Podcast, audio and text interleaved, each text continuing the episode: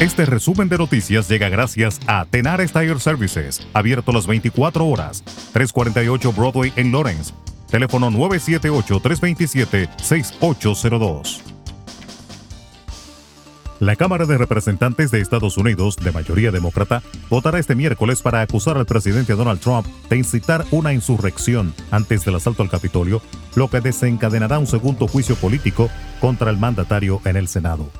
El proceso que inició este lunes la Cámara Baja promete obligar al Senado a someter a Trump a un juicio político, conocido en inglés como impeachment trial, que se desarrollará cuando Joe Biden ya esté en el poder y que por tanto no tendrá como principal objetivo la destitución del mandatario, sino su posible inhabilitación para ejercer futuros cargos políticos. Mientras el Buró Federal de Investigaciones FBI alertó en un boletín interno sobre la amenaza de protestas armadas en todo Estados Unidos desde el sábado de un levantamiento a nivel nacional y de un nuevo intento de asalto al Capitolio desde el domingo y hasta la toma de posesión del demócrata Joe Biden como nuevo presidente. Se están preparando protestas armadas en los Capitolios de todos los 50 estados del país desde el 16 de enero hasta el 20, así como en el Capitolio de Washington entre el 17 y 20 de enero, indica la circular interna a la que tuvo acceso el canal de televisión ABC. En Puerto Rico, Miguel Romero juró este lunes como nuevo alcalde de San Juan, lo que pone fin a un disputado proceso de escrutinio electoral en pugna con el candidato del movimiento Victoria Ciudadana, Manuel Natal, y las diferencias con su predecesora Carmen Yulín Cruz, que inicialmente se negó a reconocerlo.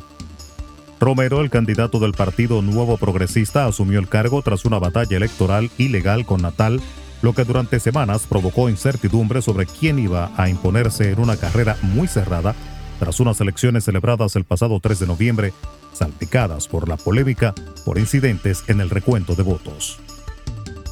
Los gobiernos de El Salvador, Guatemala, Honduras y México hicieron este lunes un fuerte llamado a los migrantes de sus países que pretenden viajar en caravanas hacia Estados Unidos, evitar exponer a niños y adolescentes no acompañados y separados por el peligro al que los exponen.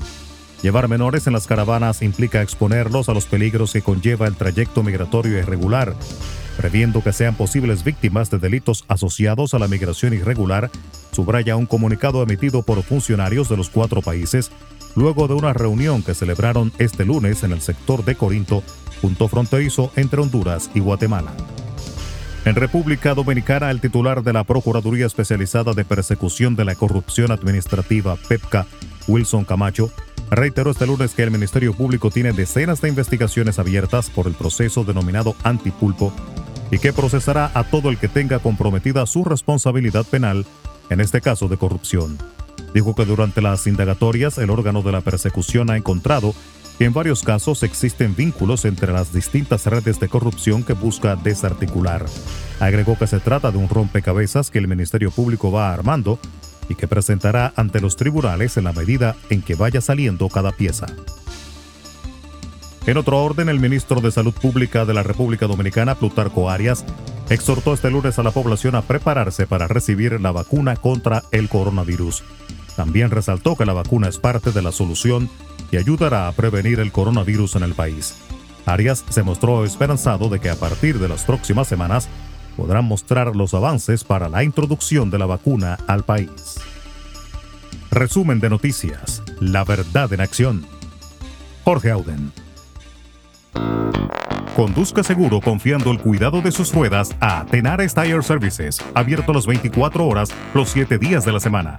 348 Broadway en Lawrence. Al comprar gomas nuevas, recibe reparación de por vida, además de otros servicios también de por vida. Tenares Tire Services también ofrece alineación y balanceo y autodetailing. Las mejores gomas nuevas y usadas en Tenares Tire Services, con el trato afable de Brian de Peña y su equipo.